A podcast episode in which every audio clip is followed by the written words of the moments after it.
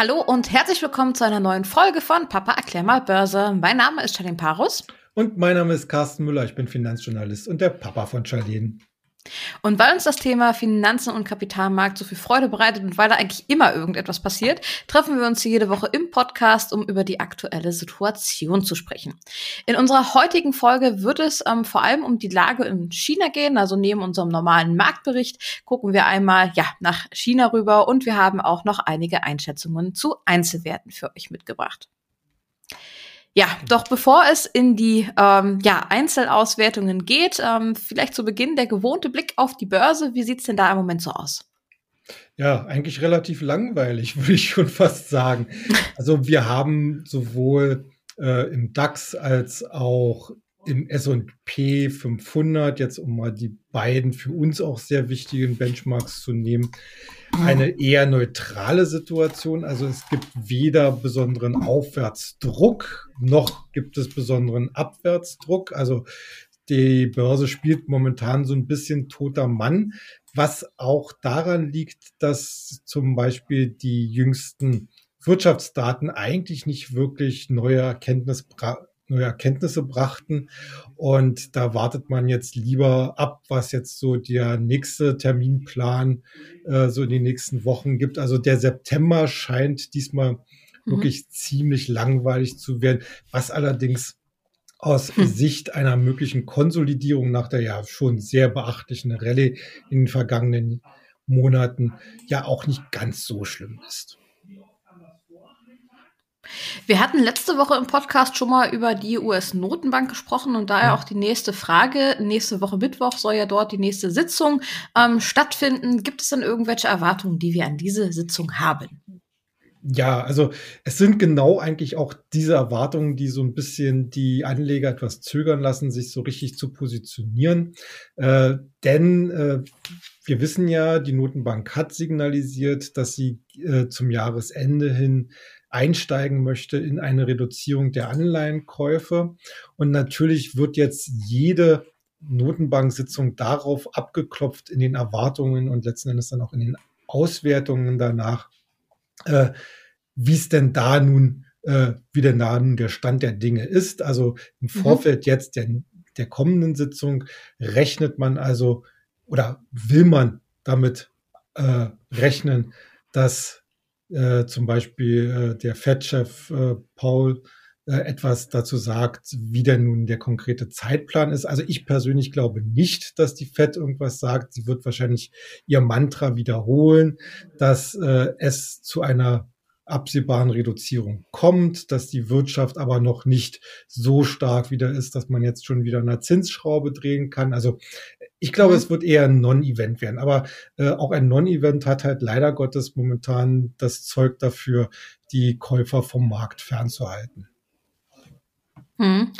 Lass uns zu unserem Hauptthema der heutigen Ausgabe kommen. Ähm, ich habe es gerade angekündigt, es soll heute noch mal ein bisschen ins Detail in äh, China gehen. Ähm, dort, ja, geht's ja in den letzten Monaten doch recht turbulent einher.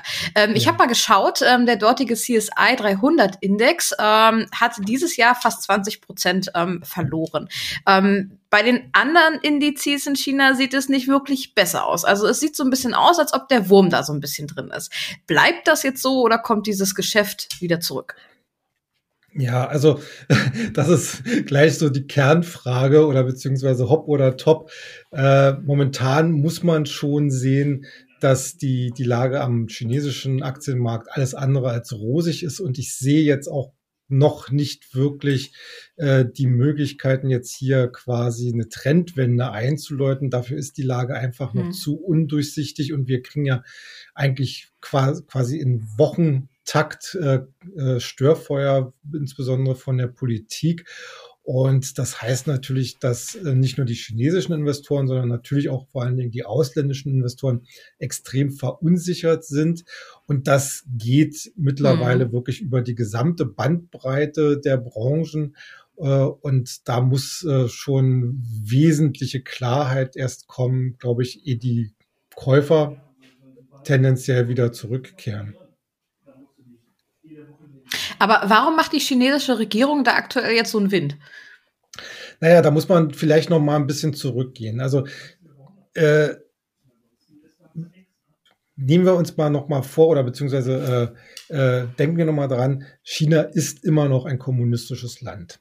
Äh, mhm. China hat in den vergangenen Jahren sehr viel dafür getan, marktwirtschaftliche Elemente dort hineinzubringen. Das hat auch wunderbar funktioniert. Wir hatten ja äh, wirklich exorbitante Wachstumsraten. Wir haben eine unwahrscheinlich boomende Technologiebranche. Wir haben äh, immer mehr Menschen in China, die in die Mittelschicht, also in die gut verdienende äh, Mittelschicht vorstoßen äh, konnten, die sich auch Eigenheime äh, oder eigene Wohnungen leisten konnten, die insgesamt den Konsum angekurbelt haben. Und äh, jetzt sind wir augenscheinlich in einer Phase, wo sich die Regierung die ja im Prinzip gleichbedeutend ist mit der Führung der kommunistischen Partei, mhm. äh, scheint ja zu dem äh, Schluss gekommen zu sein, dass ihr die Sache etwas entglitten ist, also sozusagen die marktwirtschaftliche Komponente etwas entglitten ist. Das mag vielleicht auch so ein bisschen an Hongkong gelegen haben, wo es ja bekanntlich diese großen Protestbewegungen in den letzten Jahren immer wieder gab. Und äh, dass man jetzt wahrscheinlich sich entschieden hat, okay, wir wollen äh, unsere grundsätzliche volkswirtschaftliche Strategie auf eine andere Basis stellen. Wir hatten ja die, vor kurzem diesen neuen Fünfjahresplan, mhm. der ähm, ja als Novum, sage ich mal, ein bisschen darauf verzichtet hat, hier konkrete Wachstumsraten zu benennen. Das war in früheren Fünfjahresplänen eigentlich immer der Fall. Das zeigt eigentlich schon, dass, äh, dass die Staatsführung hier einen anderen Weg einschlagen möchte, nämlich, dass man äh, die Firmen, die jetzt eigentlich in den letzten Jahren prosperiert sind, gewachsen sind, äh, wichtig geworden sind für die Gesamtwirtschaft, äh, die will man wieder mehr einbinden, an die Kandare nehmen, beeinflussen, lenken können.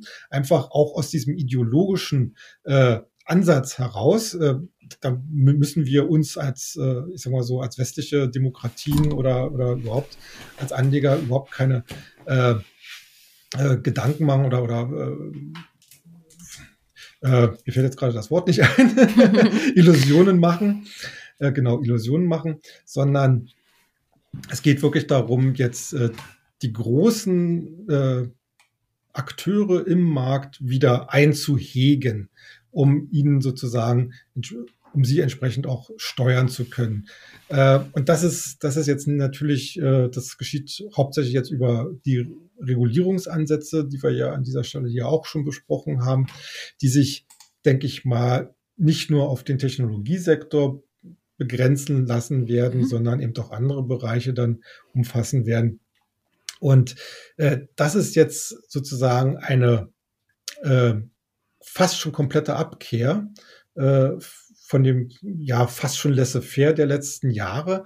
Und darauf müssen sich die Märkte erstmal einstellen. Ich will damit gar nicht mal sagen, dass das jetzt schlechter ist, mhm. denn ich glaube schon, äh, dass es äh, auch in Zukunft unter einem deutlich stärker staatlich gelenkten äh, Technologiesektor und anderen Sektoren auch Wachstumschancen geben wird und dass daran auch äh, Aktien und dann letzten Endes äh, Investoren partizipieren können.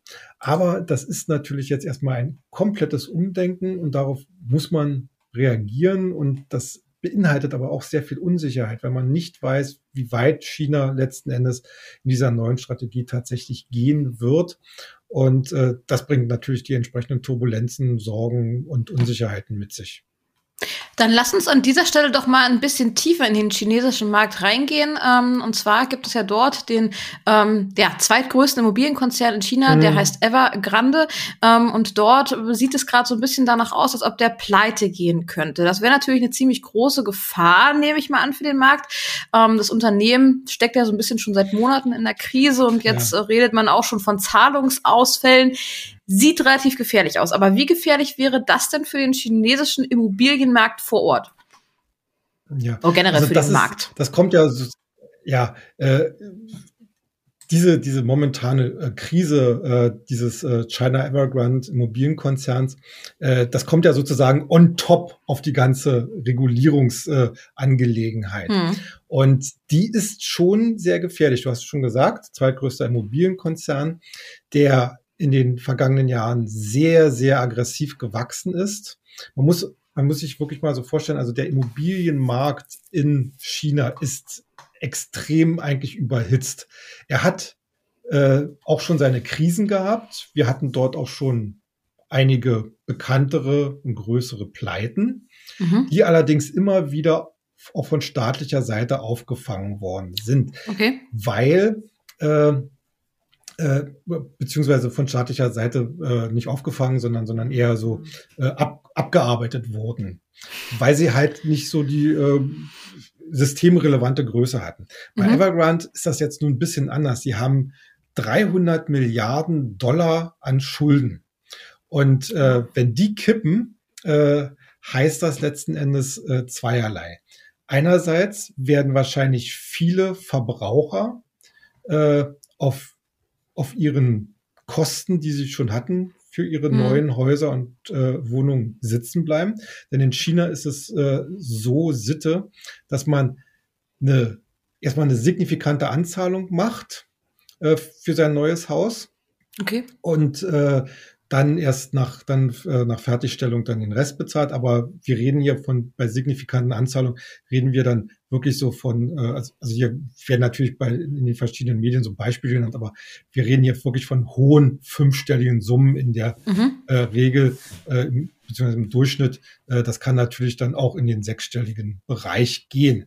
Und die haben natürlich jetzt total Angst, dass ihre Häuser gar nicht mehr fertiggestellt werden, dass, dass das Geld schlichtweg futsch ist ist ein Politikum. Mhm. Ne?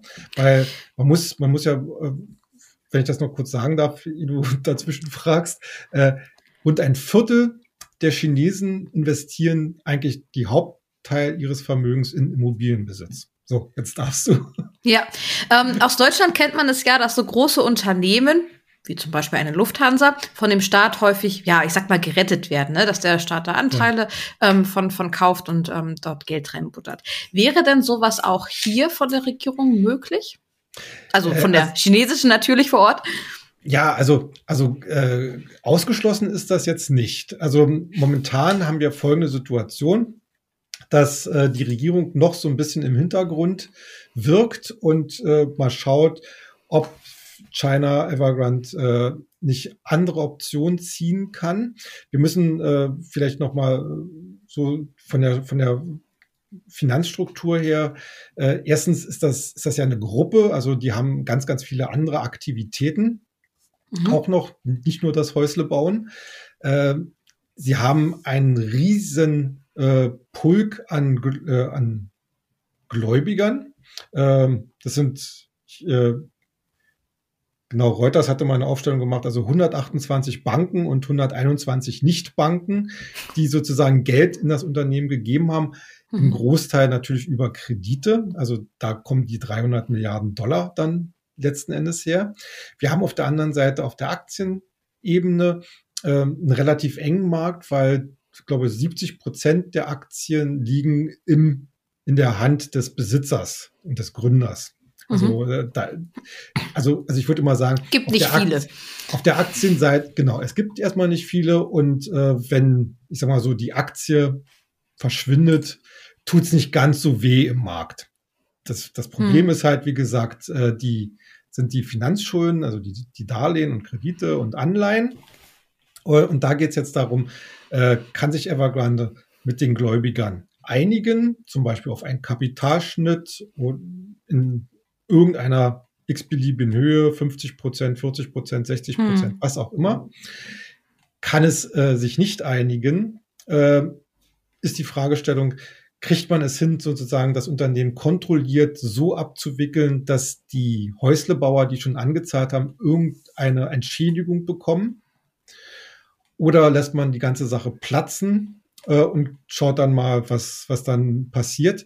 Äh, ich glaube, momentan geht die Tendenz äh, in der chinesischen Regierung oder in den Behörden jetzt so weit, dass man sagt, okay, ihr kriegt erstmal so weit Rückendeckung, dass wir zum Beispiel irgendwelche Fristen, was Zahlungen oder so angeht, äh, erstmal aussetzen, dass ihr genügend Zeit habt, erstmal mit euren Gläubigern zu verhandeln.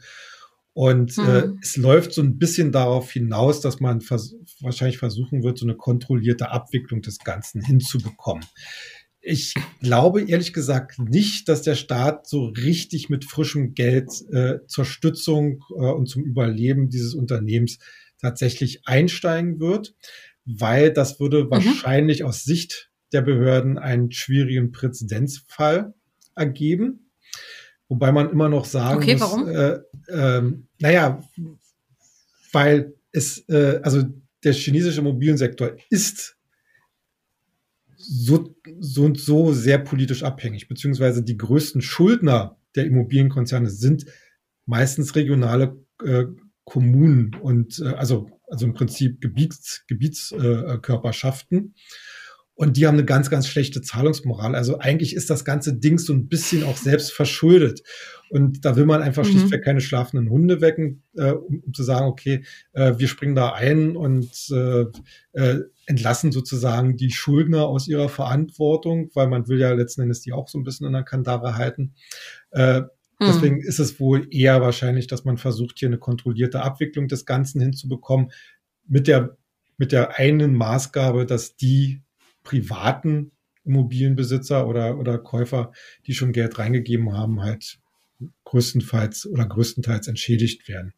Äh, das, äh, weil man muss sich auch mal denken, die chinesischen Behörden wollen da keine Unruhe im Volk haben. Ne? Ja. das wäre, äh, es gibt ja, deswegen hält sich ja der Kommunismus dort, es gibt ja dieses, dieses Heilsversprechen, dieses Wohlstandsversprechen, was sie ja auch in den letzten Jahrzehnten eingehalten haben, auch wenn es nur stückchenweise ging.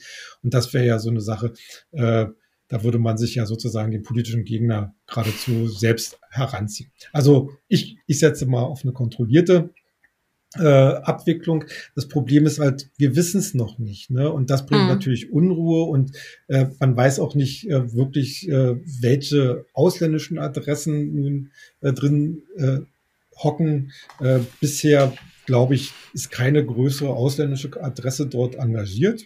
Zwar engagiert mhm. schon, aber halt nicht im signifikanten Umfang. Äh, ich glaube, ansonsten wäre es schon relativ bekannt geworden. Äh, deswegen glaube ich auch, dass es so eine, so eine gewisse Brandmauer gibt zwischen Evergrande als Einzelfall und dem Gesamtmarkt. Also ich glaube auch, wenn die abgewickelt werden, äh, wird das jetzt nicht zu Riesenverwerfungen in China äh, und auch erst recht nicht im Ausland äh, führen. Also, aber man muss natürlich trotzdem sagen, dass, äh, dass das ein gewisses Fanal ist für den chinesischen Markt, dass gerade so ein großes Unternehmen äh, in die Insolvenz oder wie auch immer gehen hm. muss. Ähm, und das scheint halt, wie gesagt, nicht nur äh, eigene Fehler gewesen zu sein, sicherlich durch die aggressive Expansionspolitik, äh, aber eben das scheint auch im gesamten Immobiliensystem von China irgendwas zu haken. Hm. Lass uns mal auf eine andere Branche in China gucken, und zwar die Branche der Elektromobilität. Ähm, gibt ja ganz schön viele Elektrohersteller ähm, im, im, im, chinesischen Raum und jetzt hat ähm, wohl ein hoher Regierungsbeamter gesagt, dass ihm das alles viel zu viel sei und es gebe viel zu viele und ähm, dass man das doch äh, möglicherweise konsolidieren müsste. Ähm, ja. Heißt das jetzt schon irgendwas Konkretes oder ist das erstmal nur so eine grobe Idee? Naja, das passt sozusagen zu dem, was ich gerade schon äh, angesprochen habe, dass man eben verschiedene Branchen wieder stärker äh, auf Linie bringen will, hm. den, den Wildwuchs im Prinzip einhegen möchte. Äh, das hatte ich nämlich gerade jetzt auch bei Evergrande noch ver äh, äh, vergessen, ähm, nämlich eine, eine Möglichkeit, sich vielleicht zu retten, wäre zum Beispiel auch gewisse Unternehmensteile erstmal zu verkaufen. Und ein Unternehmensteil, der nämlich jetzt vor kurzem erst an die Börse gegangen ist und immerhin noch sieben Milliarden Dollar wert ist, ist nämlich die New Energy Vehicle Group. Denn auch Evergrande mhm. ist in den E-Mobility äh, Sektor mit eingestiegen. Und das zeigt eigentlich, äh, dass in China sozusagen gerade so die Goldgräberstimmung mit E-Autos sind. Me too, mhm. also jeder will da irgendwas machen. Und ja. natürlich äh, äh, haben die chinesischen Behörden, die ja eigentlich die Elektromobilität äh, fördern wollen, äh, schauen da ein bisschen mit Argusaugen äh, drauf, weil man natürlich auch so ein bisschen einen gewissen Verdrängungswettbewerb, Preiswettbewerb befürchtet und dass vielleicht so viele Anbieter oder zu viele Anbieter kontraproduktiv sein könnten. Äh, nun ist natürlich die große Frage, was bedeutet das für uns als Anleger? Äh, ich würde es ehrlich gesagt erstmal mit einem weinenden und mit einem lachenden Auge sehen wollen. Denn äh, was das Risiko natürlich angeht, ist, dass äh, hier Firmen am Ende vom Markt verschwinden, die vielleicht so aktuell für ganz interessante Perspektiven stehen. Auf der positiven Seite glaube ich aber auch, dass es, wenn es tatsächlich eine Konsolidierung gibt, wir am Ende einige chinesische Marken oder, oder E-Auto-Firmen haben werden, die wesentlich stärker dastehen, die auch durch höhere Stückzahlen eine bessere Produktionseffizienz und Kostenstruktur hinbekommen. Und äh, jetzt ist natürlich die Frage, wen wird's erwischen auf der Negativseite und wen wird's erwischen auf der Positivseite? Also ich glaube zum Beispiel nicht, äh, dass eine NIO verschwinden wird. Mhm. Eher, glaube ich, würde NIO so der klassische Kandidat wahrscheinlich sein, äh, als Übernehmer in einer Konsolidierung aktiv zu werden. Das mhm. Gleiche mhm. würde ich persönlich auch für, für Xpeng oder, oder, oder für Lieb äh, Li Auto sehen, wobei ich da vielleicht noch schon mal den einen oder anderen Abstrich machen würde. Andere äh, ja, äh, Unternehmen, zum Beispiel BYD, glaube ich, äh, äh, die könnten sich überlegen, dass sie, dass sie halt ihre, ihre Branchen äh, oder ihre Sparten besser gesagt zusammenschließen zu einem großen Hersteller, was letzten Endes ja auch wieder positiv wäre, weil die Visibility, also, also die Transparenz der Erlösströme einfach viel besser noch äh, stattfinden könnte. Also äh, das hört sich, also wie gesagt, die Idee, hier eine Konsolidierung anzustoßen, oder vielleicht sogar zu erzwingen, hört sich erstmal negativ an. Hm. Am Ende könnte es allerdings für den Elektromobilitätsmarkt in China und damit letzten Endes auch für die entsprechenden Unternehmen durchaus einen positiven Ausgang geben. An dieser Stelle würde ich ganz gerne einen Cut mit China machen und ähm, zu unseren Einzelwerten kommen. Ähm, wir haben diese Woche zwei Einzelwerte, die wir von zu Hörerinnen ähm, bekommen haben und ähm, starten doch am, äh, am, ja, am besten mal mit der ersten, äh, mit der ersten Aktie, mit dem ersten Unternehmen und zwar mit Daimler. Ähm, ja. Hier gab es nämlich einen Aufruf beziehungsweise ein Infoschreiben unter anderem an die Aktionäre ähm, ja über die geplante Abspaltung der Lkw-Sparte. Ähm, was heißt das jetzt für Investoren und was heißt das für meine Anteile, die ich eventuell habe?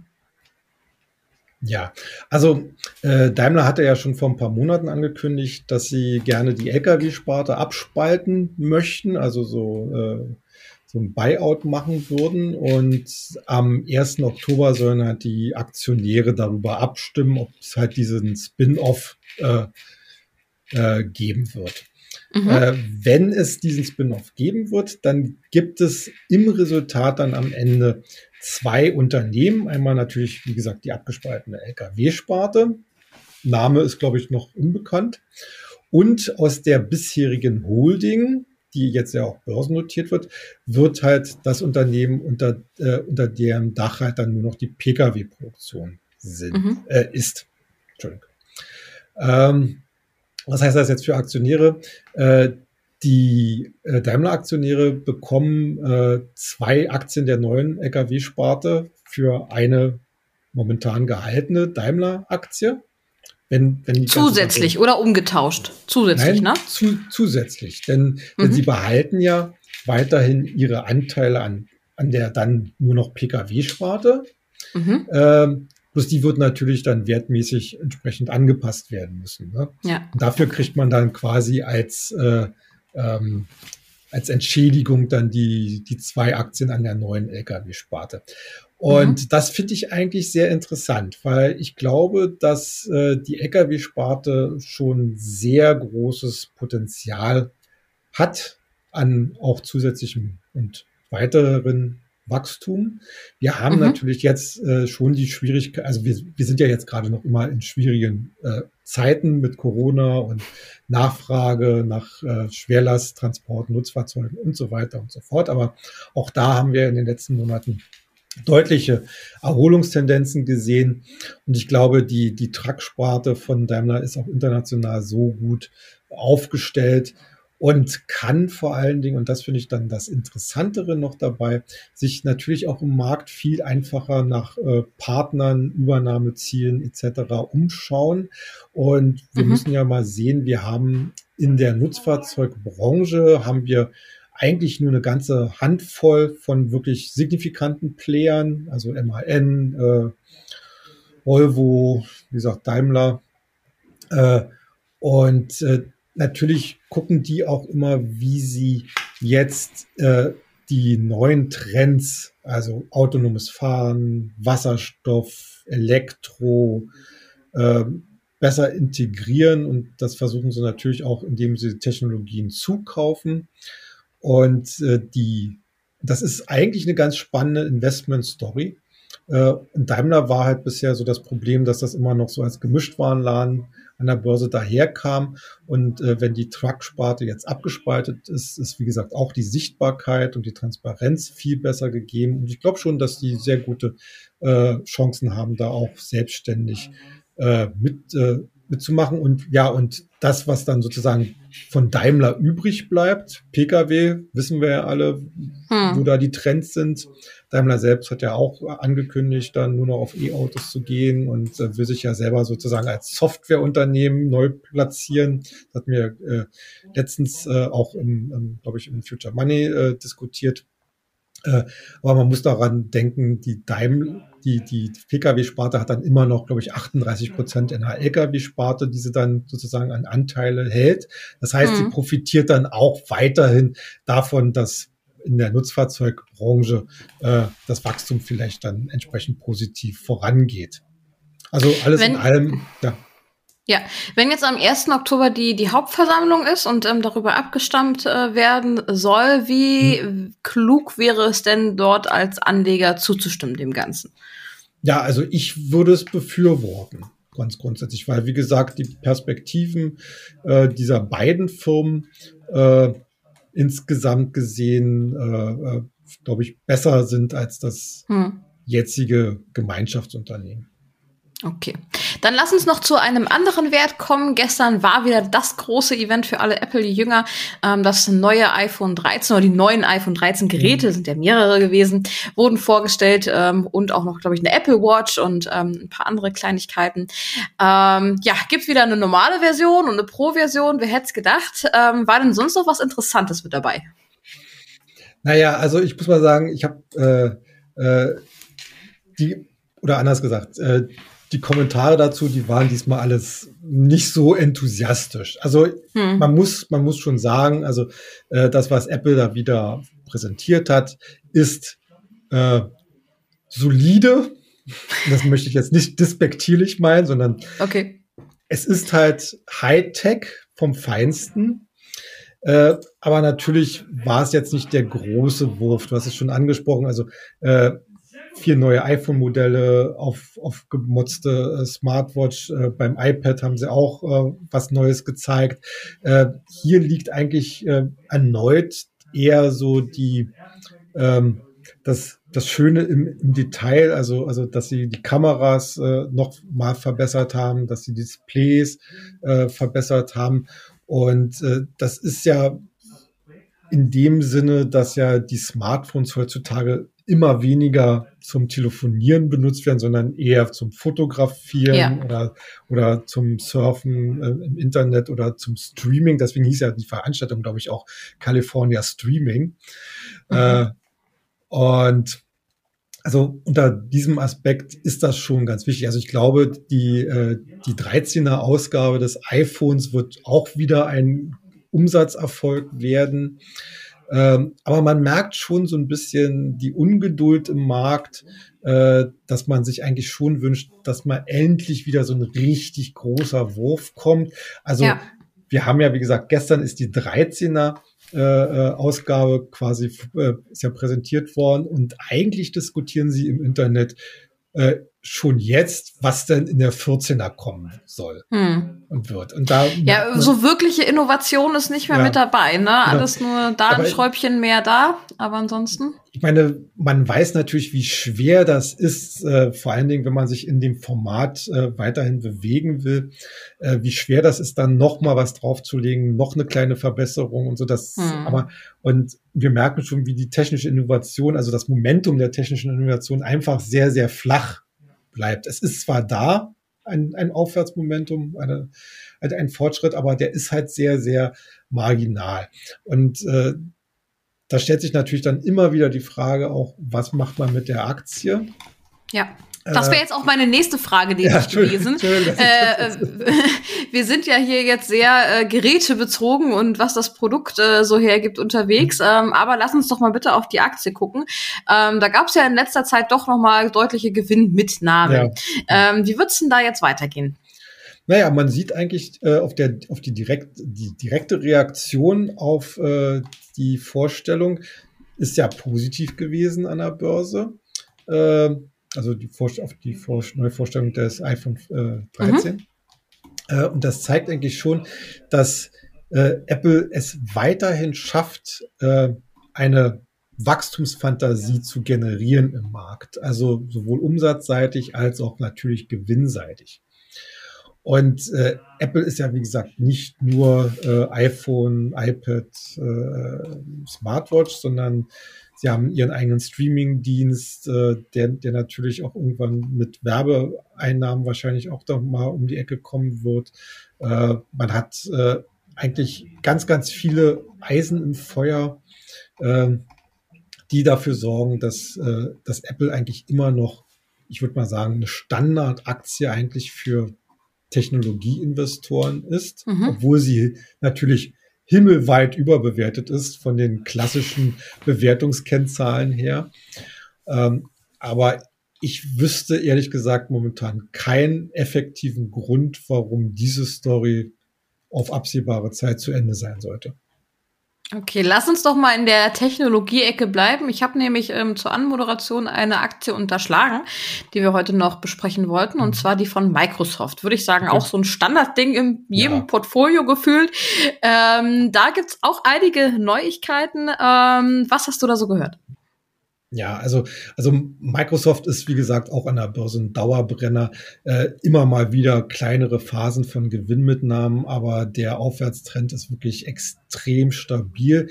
Ja, und der wird jetzt natürlich nochmals unterfüttert, denn Microsoft hat angekündigt, äh, seine äh, vierteljährliche Dividende anzuheben, und zwar um jeweils sechs Cent auf 0,62 Dollar je Aktie. Klingt erstmal nach nicht viel. Also die Dividendenrendite, wenn man das jetzt aufs Jahr hochrechnet, ist auch nur bei 0,8 Prozent. Also das ist jetzt nicht was so klassische und passionierte Dividendenjäger jetzt hinterm Ofen hervorholen hm. äh, würde. Aber man muss dabei immer bedenken, Microsoft gehört zu den eher noch überschaubaren Kreis der, Technolo der reinrassigen Technologieunternehmen, die überhaupt eine Dividende zahlen. Äh, was allerdings für die Aktie interessanter sein dürfte, ist noch eine zweite Ankündigung, nämlich, dass man ein neues Aktienrückkaufprogramm über sage und schreibe 60 Milliarden Dollar äh, auflegen wird. Ist natürlich bei dieser äh, exorbitanten Marktkapitalisierung, die ja Microsoft schon hat, äh, ich glaube, das ist auf jeden Fall irgendwo im höheren dreistelligen Milliardenbereich. Ist das natürlich erstmal so, äh, ja, glaube ich, nur zwei oder drei Prozent der Marktkapitalisierung. Aber es geht hier wirklich äh, letzten Endes um das Signal. Und äh, Markt, also die Ankündigung von Aktienrückkäufen äh, gefällt dem Markt eigentlich immer. Mhm. Äh, und äh, deswegen äh, wird das auch so positiv aufgenommen und ich habe eigentlich keinen Zweifel daran, dass äh, die Microsoft-Aktie hier weiterhin ihr Aufwärtsmomentum behalten kann. Wie gesagt, Rückschläge, temporäre kann es immer geben. Wir haben halt einen sehr nervösen Markt, aber äh, das wäre für mich persönlich eigentlich immer so eine Gelegenheit, da eher aufzustocken. Ja. Wenn ihr auch mal Fragen habt zu Einzelwerten, die wir hier bei uns in der Sendung ähm, besprechen sollen, dann schreibt uns die gerne ähm, entweder über unsere E-Mail-Adresse info at börse-global.de, Börse natürlich mit OE, oder über Instagram. Dort findet ihr uns ebenfalls unter Börse Global. Oder ihr kommentiert einfach unter diesem Video, falls ihr das hier sehen solltet und nicht hören. Ja, das soll es für heute auch schon wieder gewesen sein. Schön, dass ihr alle mit dabei gewesen seid. Ähm, bleibt wie immer erfolgreich und wir sehen uns nächste Woche. Macht's gut. Tschüss.